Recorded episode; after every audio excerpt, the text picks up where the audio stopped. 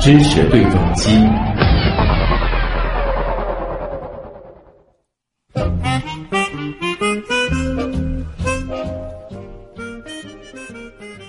我们来关注一下天宫一号的载入大气层。就在昨天啊，大家是关注了我国首个目标飞行器天宫一号的天外回归。时间呢是在昨天上午的八点十五分左右，天宫一号目标飞行器载入大气层。载入落区是位于南太平洋的中部区域，而绝大部分的器件在载入大气层的过程当中就烧蚀销毁了，长达七年的太空之旅就此圆满结束。其实，天宫一号的行踪是牵动着中国航天人的心。我们呢也采访了上海航天技术研究院的杨杨华兴设计师，他呢是全程关注了天宫一号这激动人心的陨落过程。这里呢，我们也一起来听一听。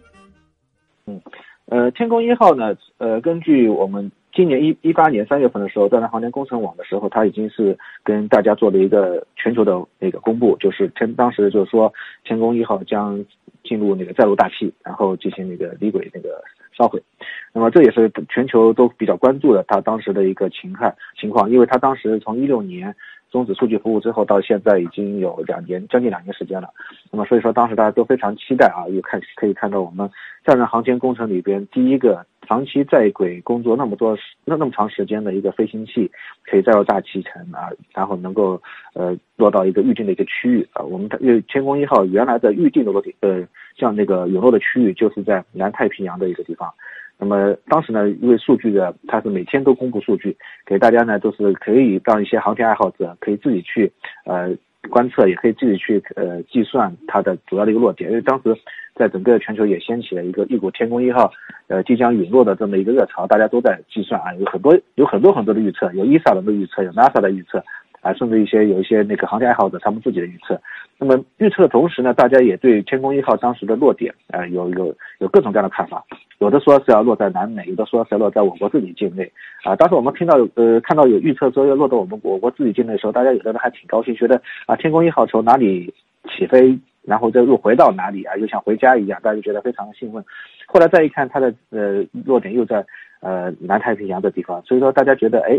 本身天宫一号的载入大气，它的过程也是一个非常复杂的过程，它并不像大家所了解到或者其他所看到那种啊会进行什么各种各样的一些控制啊什么的，它其实一个呃非常呃通过一个严密的监视啊严密的控制，来使它能够稳稳的降落到陨落到这么一个区域里边。那么在这过程当中呢，嗯，大家也做了非非常多的一些预案和准备准备情况，就是。呃，每天都对数据进行一次一轮的分析，每天都对数据进行计算。可以说，我们的天宫很重要，就是我们的空间环境也也非常给力。因为大家知道，如果飞行器载入大气的时候，它那个呃空间环境如果有太阳风的话，那么它整个轨道姿态呀都会变化。那么我们也看到非常非常欣喜的看到这个整个过程啊，天宫非常壮美，就是空间环境非常平稳。那么也使天宫一号在这个过程当中呢，呃非常稳定的呃能够慢慢慢慢的降下来。那么我呢，也是每天都在关注这个数据，也每天在做它的一些分析。呃，我我也从它整个轨道的变化和它整个一个姿态的一个稳定的一个情况，惊喜的一个感觉，就结果就是，啊，它能够落到一个预警区域。那么在这个过程当中，我们很多参与研制天宫一号的那些设计师啊，那些工作人员啊，呃，他们也都在讨论和都在都在呃说这些事情。大家，但是大家都有一个共同的希望，就是啊，孩子可以回家了啊。嗯，大家所。呃，付出的很多很多的心血的一个天宫一号，终于在会完成了漂亮的成绩之后，啊，能够回到那个地球的怀抱，能够重新回来，这一点在从很多人来说的话，大家都非常高兴。那么我在这个整个运动过程当中呢，也感觉到，第一，我们国家的整个在这个做这个呃天宫一号的陨落过程当中的一个预案准备的是非常非常充分，应该说是，呃，这个预案也起到了一定的作用，啊。那第二个就是我们觉得那个严密的监视以及我们对空间环境的一个预报，这个预报的一个精确度也是非常高。那么也是给我们天宫一号的整个陨落的一个呃相当于一个落点的一个判断，也是提供了一个非常好的一个保障。那么第三的话就是呃整个过程当中应该说是组织的也是非常到位，就是很多呃需要参与到这个陨落过程当中的一些专家和技术人员也都呃。马不停蹄的开展了各自的工作。因为这个这件事情从两年前的呃开始呃开始降轨，开始往下来，到现在也有两年时间，这个时间是很也是很长的一个时间。但是大家都没有对他呃嗯有任何的一个呃气馁，都是觉得哎，坚持坚持，他肯定会好，坚持坚持他肯定会好。果然呃给这是呃天宫一号的陨落，也给大家的一个非常好的一个结果。天宫一号呢，是我国载人航天工程三步走中第二步的重点阶段。一九九二年啊，作为中国载人航天战略的一部分，研制目标飞行器的方案在早期规划的时候就已经确定。十年后，任务方案通过，那个时候呢，它还没有名字，而是被直白的称为目标飞行器。这个小名啊，其实一直被叫到了二零零六年。这一年进入初样研制之后，科研人员们给它起了一个响亮的名字，那就是天宫一号。现在甚至都已经没有人记得这个响亮的名字究竟是谁想出来的了。但是天宫与此前的神舟、嫦娥一样，无疑呢都是自带中国风的名字。二零零九年，天宫一号模型公开亮相，长十点四米，最大直径三点三五米。采用资源舱、实验舱的两舱构型。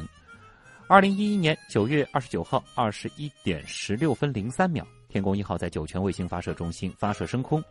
在轨飞行期间，它验证了多项空间站建设的关键技术，为打造属于中国人自己的空间站奠定了坚实基础。我们也来听一听杨华兴设计师的介绍。天宫一号是二零一六年三月十六号开始，天宫一号就处于开始离轨。那么这个时间的话呢，也是根据那当时的天宫一号在轨实际运行情况，呃，然后进行了一个数据终止服务之后就开始离轨了。那么天宫一号在轨工作情况的话呢，有很多。那么这个呢，我是跟大家一起回顾一下，因为天宫一号先后于神舟八号、神舟九号和神舟十号飞船都圆满完成了六次自动和航天员手控空间交会对接。那么第一次与神舟八号交会对接的话，是标志着我国已经突破和掌握了空间交会对接技术。第二次与神舟九号交会对接，是揭开了整个中国人所期待的太空生活这个大幕。因为当时大家可以看到，三个人在那个是载人的呃交会对接，而且三个人在那个整个天宫一号和神舟九号里边呃过了很长一段时间。第三次是与神舟十号交会对接，这是进行了我国首次太空授课。相信很多小朋友当时也在那个电视机前看到是太空授课。那么整个天宫一号呢，它是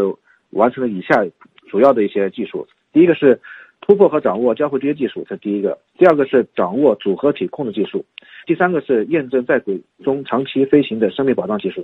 第四个是完成多项航天医学实验；第五个是装载高光谱成像进行地球的环境监测；第六个是开展了空间环境探测。那么第七个就是提供了一些数据的服务，然后这些是天宫一号所交出来的一个主要的一个成绩单啊，是一个非常漂亮的成绩单。那么整个天宫一号在轨工作将近五年，呃，有一千六百多天。那么所有的应该说来来往往的日子里边呢，天宫一号给大家带来了很多的惊喜，也给大家带来了很多的一些回顾啊，这给大家在天宫一号里边收获很多，也看到很多，这这这是所大家看到的一个情况。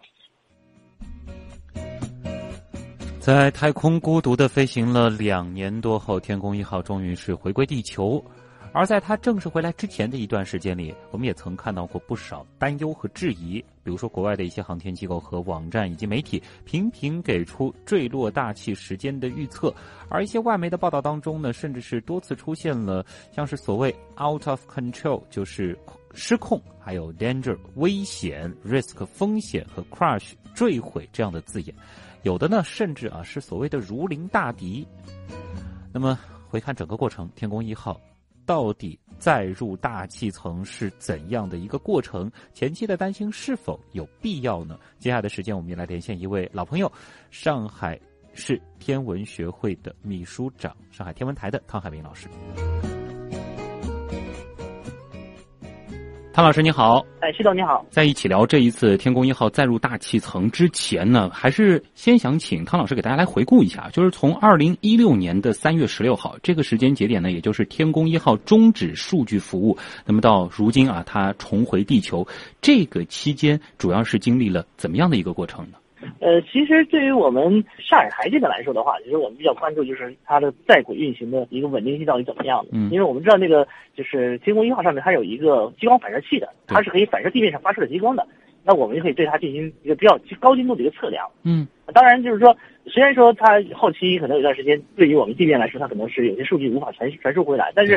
对对于我们地面上的激光站来说的话，不用关注这个事情。那我们可以直接把激光打到上面去，然后通过反射的激光来精确的对它进行定轨。啊，就是说，哪怕它上面没有任何的这个能量了，没有办法发送任何的数据了，但是因为有反射这个基本的原理，只要地面上能够打激光过去，我们依然还是能够知道它的位置的。没错，没错。其实，呃，对于我们就是很多的卫星来说啊，有一种卫星的话，它其实是比如说我们科学上讲做做大地测量的。嗯那这些卫星呢，它是可以说是无源的，就是说它本身不是可能能量的，它就是上面有块激光反射器，就这种类型。啊它它围绕地球转的时候，那我可以对它进行测量，然后测量就是各个激光台站之间的一个距离变化，就是大地板块运行的情况。啊那同样的，就是我们的产那个天宫号上面呢，本身也装载了这种就是这反射反射器，这就是嗯也是我们上海天文台这边研发的嘛。嗯。然后我只要把打到这个反射器上面，我就是可以收到它的回波，啊就是反射回来的那个呃激光。这样的话，我就能对它进行一个比较精高精度的一个位置测量。他们说最高精度可能达到厘米级。哇，这个是在天上的这个东西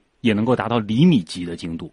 对对对，它它虽然说它距离就是呃轨道，当时正常运行轨道的话，也有两三百公里两三百公里嘛。嗯就是即便是这个高度的时候，它的海拔误差可能也是也就是厘米级的误差。啊因此就是说有很多的比较高精度的一个定定轨的工作啊，其实都是由那个我们那个激光站来进行完成的。嗯，就不仅仅是天宫一号的，其他的在天上的这些设备，其实也可以通过类似的方法来完成它的定轨。是的，是的，有很多对那轨道要求比较高的一些的卫星啊，或者说是以科学实验性的卫星，其实它的定轨工作有相当一部分都是由通过我们的一个激光测距站来进行定轨的。啊像我们国家其实也有很多台就是这样的激光测距站，其实我们上海佘山就是有一个。对这个其实就说到了，好像我有一个印象，有一次在晚上的时候路过佘山，好像是看到这个有啊向天上指着的这个非常亮的绿色的激光，这个就是在做类似的工作，是吗？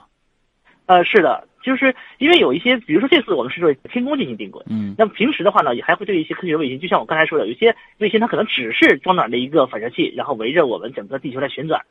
让它旋转的轨道的变化的幅度，然后来测量我，哎，这个地方是不是有一个比较强的一个，就是我们叫引力是比较强的，然后那个地方引力是有什么变化，来测量它这个这种变化。哎，通过这种测量呢，也会判断出，哎，我们整个一个大陆板块有什么什么移动啊，怎么样，他们都可以做这方面的研究，这也是为我们技术研究积累很多的数据嘛。对，这个熟悉北斗的朋友可能知道，卫星可以帮助地面上的我们精确的知道我们在地球上的精确的坐标，但反过来，其实天上的这些卫星也好，航天器也好，它们的精确位置是要通过地面 来进行测量，然后这个数据其实也同你样很重要你想让北斗先告诉我我在，那首先你知道他自己在哪儿，对对吧？这两个是对彼此之间都非常重要啊。那接下来呢，可能我们就要聊一聊航天器的坠落或者是载入了啊。那么其实我们说啊，有一些公众的担忧呢，也不能说是毫无根据的，的确是有据可循。比如说啊，呃，存在着像是这个残骸坠落在人口密集区的可能性。当然，我们还是要强调一下可能性。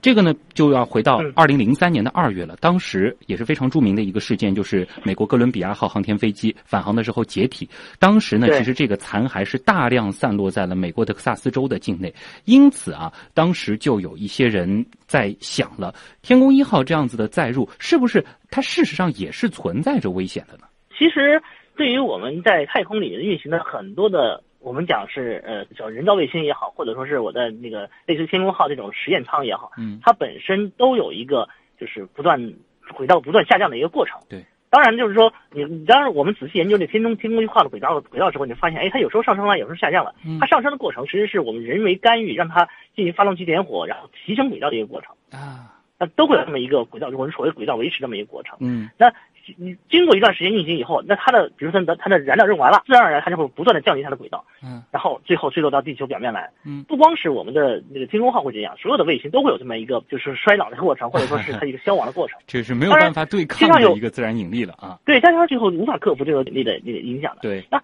这是我们这这是一个自然规律，或者说是这是一个就是生老病死的这么一个过程。嗯那天宫号会这样，其他的卫星也会这样。嗯但是呢，我们要考虑的一个问题就是在于，我们是有一个厚厚大气层的。啊这个大气层它本身对于我们这个地球的保护作用，不光是让我们有空气可以呼吸，嗯同时它会对侵入大气层的一些物质进行摩就就产生就剧烈摩擦之后燃烧掉的这么一个一个作用，嗯就像产生流星。如果说没有大气层的话，那可能这些陨石就直接砸到砸到地面上来了，啊对吧？想到了那个啊陨石的母体其实非常的大，但是落到地上之后，我们能够捡到的非常非非常的非常少啊。哎，我不知道齐东他是不是还记得我们去年做在那个石山上面做的那个陨石展，没错，我们看到的那很多陨石，看起来，哎呦，这个陨石好像不是很大嘛。啊那你要知道，它的母体可能数以千倍的那么大，对对对，要比它是大上千倍。嗯那同样的道理，就是说，我们天宫号它可能重量也就是十吨左右的一个东西，嗯它大部分东西在空气在我们的那个就是坠落过程之中啊，它都会被空气摩擦，最后全部燃烧掉。嗯，就是说。进入大气层之后，并不是说是完完整整的一个天宫啊，它就这样子砸了下来。其实是最后剩下的东西，它本身已经很小了非常非常的少，嗯可以说非常非常小。啊。那我们知道那个比较比较重著名的意思就是我们的轨道舱坠落事件，应该是和平号轨道舱没错，那个是大家伙啊。这是大家伙，那个比我们天宫号大很多。嗯但即便这么大个东西，最后坠落下来的数量其实也是非常非常有限的。嗯，这里的话其实就要带来另外一个问题了，因为不管怎么说，它还是有东西这个掉下来的。嗯有些人就想了，嗯这个一丁点儿的这个东西，它还是存在着这个碰到花花草草、碰到人的这个可能性的。那是不是我们就要看这个概率实际上有多低了呢？对，没错。嗯因此呢，就是说，其实，在国际上面的很多领域啊，宇航的领域的那个专家啊，他们都采取两种方式。第一种方式呢，就是在它可控的轨道空的时候，那我就设计它的坠落轨道，嗯就像返回舱一样，我设计一个坠落轨道，让它能够准确的坠落到一个相对就空旷的一个一个地区里嗯面，比如说海洋。这里没有没有什么人就是人口密集带，这里没有什么就是花花草草之类的东西，它直接坠坠到海里面，那是最安全的。嗯这是一个。第二个的话呢，就是说我们可能在就是它坠落的轨道设计，那我们就考虑到就是说它是不是能够坠落到，比如说上沙漠啊，或者什么其他的一些不会牵扯到人的那个那那这这这个方面里面的东西去，嗯就，冲着那种比较荒芜的地方去。就是一个是本身坠落的时候受控坠落，一个是非受控坠落，但是也会是给它会预定一个类似的这种轨道对，这是这是这是我们最佳的一个状态。啊那。再次一点的话，就是说是即便是它没有受控，嗯即便是真的下来了，那最后能下来的东西也是非常非常少的。嗯那即便是这种东西落到我们讲说是相对人口密集的区域，那真的能够砸到人头上的机会也是非常非常小的。嗯那你再更不要谈地球上百分之七十是海洋，对这个的话呢，建议大家嗯。去看一看，就是天宫啊，在载入之前的整个的这个轨道啊，其实它的这个嗯。路径的绝大部分时间都是在水域的上空。然后呢，这个对没错。还有大量的这个时间呢，其实是啊、像路过了这个撒哈拉沙漠啊，或者是我国新疆的这个塔克拉玛干啊，就是类似于这样子的区域，其实人烟是非常稀少的。它穿过的真正的路过，比如说像人口密集的大城市的上空，从它的整个的这个轨道的呃总的这个体量来说，占比是非常非常小的。那更何况它的这个东西本身又很小。你就像就像我们一开始所想所想象的，就是说，呃，好像这东西如果说坠落下来的话，比如说路过像上海这种大城大的城市，嗯那如果它走过了穿穿越上海这种大的城市的话，那很好像很很可怕一件事情。对但我们不要知道，在我们这个上海这个城市，虽然说我们上海在中国来说已经是非常非常庞大一个城市了，嗯但它在整个轨道的一个范围里面，或者说整个地球的范围里面，它还是非常非常非常小的一个点。是这个，一旦和地球啊这个整体来相比的话，我们真的是微不足道。那更何况，其实那即使是在城市当中，人也不是说是这个 肩并肩、脚贴脚的，对不对？本身这个这个概率是非常非常小的，就是说，嗯像上次我记得我看到一篇一一一个微信公号里面曾经做过一番这方面计算，就是说，嗯呃，真正能够达到某一个具体的人，就是说这个东西能达到某个具体的人的话，那就是零点就是百分比后面零点多少多少多少，可能要摆上十几个零啊，这样一个这样一个概率。就是其实从科学的严谨性来说，我们不能说它是百分之一百不可能碰到人的。但是当我们去看它真正有多大的几率碰到人，或者说是这个其他的一些这个造成经济损失的这种情况的话，它的这个概率其实是低到几乎可以忽略不计的。这这当然也是反过来就说到前面那个话题，嗯就是说是我们为什么要对它进行精确的定轨？对，就我要知道它具体会在什么地方坠落，那我在那个可能坠落的区域要采取一定的保护措施。啊比如说，我们每次在进行我们的那个航天发射的时候，那我们知道我们有几个航天航天发射场，无论是西昌也好，无论是我们上次去过的那个酒泉也好，它都是在是中国的内陆地区。它卫星以后，它可能要要脱离火箭，要火箭脱离，要整个要抛离。嗯，那这些东西抛离的时候，它坠落下来也会落到我们自己的国土上面。没错。换而言之，我们这么大的国土范围里面，总归有机会说落到某一个村庄或者某个小，甚至某个小城镇里面，这都是有可能性的。是。当然，只要我们很精确的能定出它坠落的过程，它坠落的位置，嗯，那我可以，我就可以很精确的告诉那个地区的人，哎，你要当心了，这个地方是不是要疏散？嗯，这个地方是不是要采取一些保护措施？对。对吧？这个起码是知道它的行踪了啊，所以这一点还是非常非常重要的。那我们地上其实也可以做准备，即使它在天上，在轨道上已经处在一个不受控的状态了。但是说，因为其实我们说这个万有引力的存在，它的这个轨迹啊，总体还是在一个可以预测的范围内的。嗯。刚才其实我们也谈到了，就是上海天文台这一次呢，其实在天宫一号载入大气层之前，是充分利用了激光测距技术，对天宫一号的轨道进行了呃测量和跟踪。哎，那么这样子的一个测量，除了知道它的实时位置之外，我们还能够得到哪些有价值的信息呢？呃，其实这一下的轨道。就就对它的一些具体位置进行测量以后呢，我能就能得到一个比较精确的一个轨道。嗯，那大家也知道，就是说前段时间我们对对那个天宫一号进行轨道预测的时候，是说它有可能落到什么时候？当时国家那个航天局航天部门啊，给了一个很宽泛的一个时间窗口，甚至是说从去年的十月份到今年的呃三四月份这么大一个宽泛的一个窗口，它都有可能掉下来。这其实就有一个问题，就是我们对它的轨道定位可能情况，它到底精度到达到达到什么水平？这是也也需要需要讨论的一个事情。嗯，当然，呃，我们知道，就是当航天器如果说它真的要去准确的下落的这个预报要准确的话，要考虑非常多的问题。嗯，一个是它自自己的轨道，就是靠我们的这个激光测距能把它轨道能定标出来，这是一个。第二个呢，就是我们大气的情况。嗯，就是我们大气层是不是稳定？那我们知道，大气层和太外太空之间，它并没有一个很很绝对的一个，或者说是很鲜明的一个分界线。对。对吧？它还受到那个太阳太阳风的影响啊什么的，这个可能会有一个比较综合的一个影响。啊，它可能会有时候高一点，有时候低一点，有时候密度，对，就还是存在着一些不确定性的。这并不对它有有它它就是有有比较大的不确定性的。那只有到呃临近它下落的时候，我对它进行一个精确的定轨，我能很精确的知道，哎，它轨道现在运行什么情况，现在太阳风是什么情况，大就是外太空的空间环境是什么情况，大气层处在一个什么状态，我才能很精确的预报出。我我记得是最后一次预报说给了一个上下正负一点小时还一点五小时的一个误差，对，这样的话它的精度就非常非常高了啊。我们其实知道它的这个位置还不仅仅说是一个呃单纯的就是我们经纬度的这样子的一个二维的坐标，它不仅仅是一个还有高度，一条线，而且还包括它的这个速度什么的。其实我们会得到这样子的一组数据。对，没错啊。那这里其实有一个小点我不是特别明白啊，因为您刚才也提到了，就是说天宫一号其实在天上它本身已经不发送数据了，我们是用激光去打它，然后再来寻找它。那么我们在打之前怎么知道它的这个大概的位置呢？是先做一个模拟吗？呃，其实我这通过我的了解啊，就是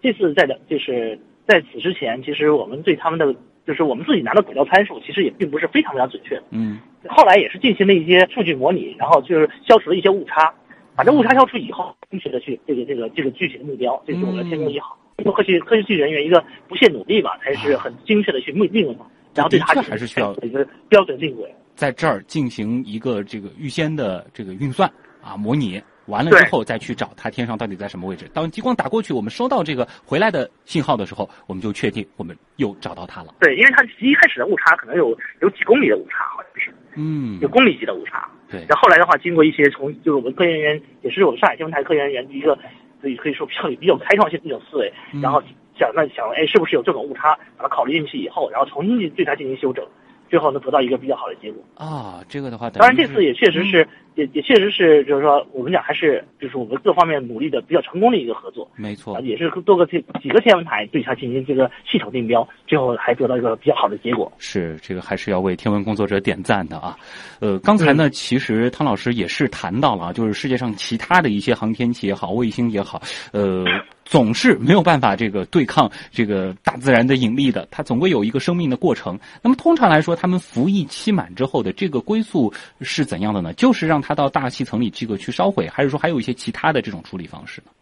呃，有一些探测器的话，他们可能考虑就是脱离地球轨道。哦，往外走，就往深空去扔。哎，这是这种脱离的话，也并不是说是很盲目的说，哎，你你走开，你就不要在在在这这里当那个太空垃圾了，你就直接直接走远点，不是这样子的。就是有些探测器的话呢，因为它本身里面可能还是承载了一些燃料的，嗯最典型的就是我们的嫦娥二号。啊，我们知道嫦娥二号它围围绕月球去进行探测以后，探测完了以后，它自己本身还是有很多的呃它的能源的，嗯，还是有它的发就是燃料的。对这时候呢，我们考虑就是说，是不是能能够做更多的一个探测工作？嗯那我就让它往外走。嗯我们知道它探测了拉格朗日点，还探测了一颗小行星，对这也是一种就是说是让探测器继续发挥它余热的一个方式。啊，就包括不光是嫦娥二号，就国国外的很多探测器的话，也是从采用这种方式，就是说，哎，如果它的各项机能还不错，它燃料还有富裕，或者说是它还是有一定的就是往回传输数据的能力的话，那我就尽量让它往往远了走，因为啊外太空对于我们人类来说的话，都是充满着未知都是未未知的地方。没错，哎，都是充满着可以去探测的东西。嗯那我就让它往往远了走一点，无论是探测那个地方的空间环境，还是探测一个新的小行星，嗯还是做这任何的工作，我觉得都是对人类科学发展一个很重要的一个一个帮助。这当然种就是这也是一个哎更遥远的征程啊，这也算是一种归宿，对吧？对啊，但是这当然这种这种这种征这种征途的话，真的有去无有去无回的。没错，好像还有另外一个，这个大家也会很熟悉，去年就有嘛，这个卡西尼，对吧？像这种就是啊对和这个其他的行星或者是卫星来一个亲密的接触。没错，嗯，再包括之前好像我们也是曾经见证过，比如说是去撞月的，对吧？这个也算是一种归宿了。呃，其实这这其实是和我们就是坠落到地球其实是以同样的道理，就是如果说它等它它的所有的那个任务都完成了以后，那就首先的话就是撞击它的这个观测目标进行销毁。你可说这你可以说是销毁，其实也是一个探测过程。对本身的话，其实也是一种比较理性的做法哈、好，那么对对对这两天呢，我们是见证了天宫一号的完美谢幕啊。那其实也是意味着在未来吧，还会有更多的精彩即将上演。我们也知道天宫二号其实现在还在天上嘛，那么不久的将来，咱们的这个中国的空间站啊，也即将开始建设。对于未来的这些工程来说，他们的前辈天宫一号在这个时候结束它的历史使命，不知道呃，汤老师您觉得这个背后有着怎样的意义呢？呃，其实天宫一和天宫二号呢，我们其实把它称之为空间站，其实呃，它其实还是稍微稍微稍微小了一点。就是天宫一号、天宫二号都不算大的。对，对一个一个是对于一个空间站来说的话，它还还还很小。那当然，我们可能未来的话，可能可能二零二零年之后，可能我们国家也会发射我们自己的真正的就是标准型的这个实空间实验站。嗯，一号、二号的话，它只能是目标飞行器或者说是实验舱，对，它只是一个很小部分的机构组成的，它的还不它的整个机构还不是不算最完善，但是它对我们的整个载人航天来说的话，给我们奠定了一个坚实的基础。比如天宫一号，那我们验证了，哎，我们呃目标飞行器在上面飞，我整个一个宇宙飞船过去以后可以对接，嗯脱离。手动对接也好，自动对接也好，这个整个一个机构是没有问题的，甚至我们人里面长期滞留问题也不大。对，天宫二号上去以后，我们人在上面整整生活了，我觉得这是非常长的时间，做了大量的科学实验、生物实验、化学实验、物理实验等等等等的。嗯，那这么多的实验做好了以后，我们知道哦，我们的人宇航员到上面去以后，可以他可以正常的工作，他的生理机能不会有什么特别大的变化，是，甚至是说他们还在里面可以做很多有有意义的科学实验。那嗯这些东西验证好了以后，那未来对我们自己的所谓的这个就是空间站、空间实验站，真正的去飞行的时候，对对我们的基础意义就非常大了。嗯那我们知道，我们如果说上次我们在这上面驻守了可能个把个月，那未来的话可能有个几个月甚至半年的时间，宇航员在里面进行飞行，是不是会有问题？那我们已经验证好第一步，那我们接下来的话可能做会做更多的实验，那就需要在我们未来更大型的实验场里面去做。嗯那，现在我们验证了说，我们的那个天舟号货货运飞船，我也可以跟天宫二号进行对接，对甚至可以说加入燃料。我就不断的燃料进去的话，我就可以不断的去进行轨道维持不断的让我们的嗯飞行器那种是就是空间站在空间中不断的围绕地球旋转。对，那这一系列的工作都都实验都做好了以后，对于我们未来的空间站的真正实用的型的空间站的话，就是奠定了一个非常非常坚实的基础。嗯，没有他们这些前辈的付出，没有天宫一号、天宫二号的这些前辈的付出，那后面是不可想象的。对，我们没办法一步到位，那我们只好摸着石头过河，一步一步来。是，而且我们说，为什么这一次的这个天宫一号载入还是值得大家去关注啊？从实验的本身来说，我们要讲有始有终嘛，哪怕是最后载入的这个过程，也是整个实验非常重要的一个部分。我们只有对这其实部分我相信充分的，我相信他们那个就是航天部门啊，嗯对这次实验他们可能也会有不断的去总结，就是说对，哎，这种方式是不是合理？这种方式是不是我们就是呃有有有什么可以去呃总结的一些经验或嗯或者说是不足？那我们可能会在未来的一些呃实验过程中不断提升我们自己的实力，就对不断提升我们自己的能力。是，虽然说天宫一号是正式谢幕了啊，但是我们也可以期待，属于中国的空间站时代是即将开启。好，也再次感谢我们的老朋友，来自上海天文台的汤海明老师和我们带来的讲解，谢谢。好，谢谢曲总。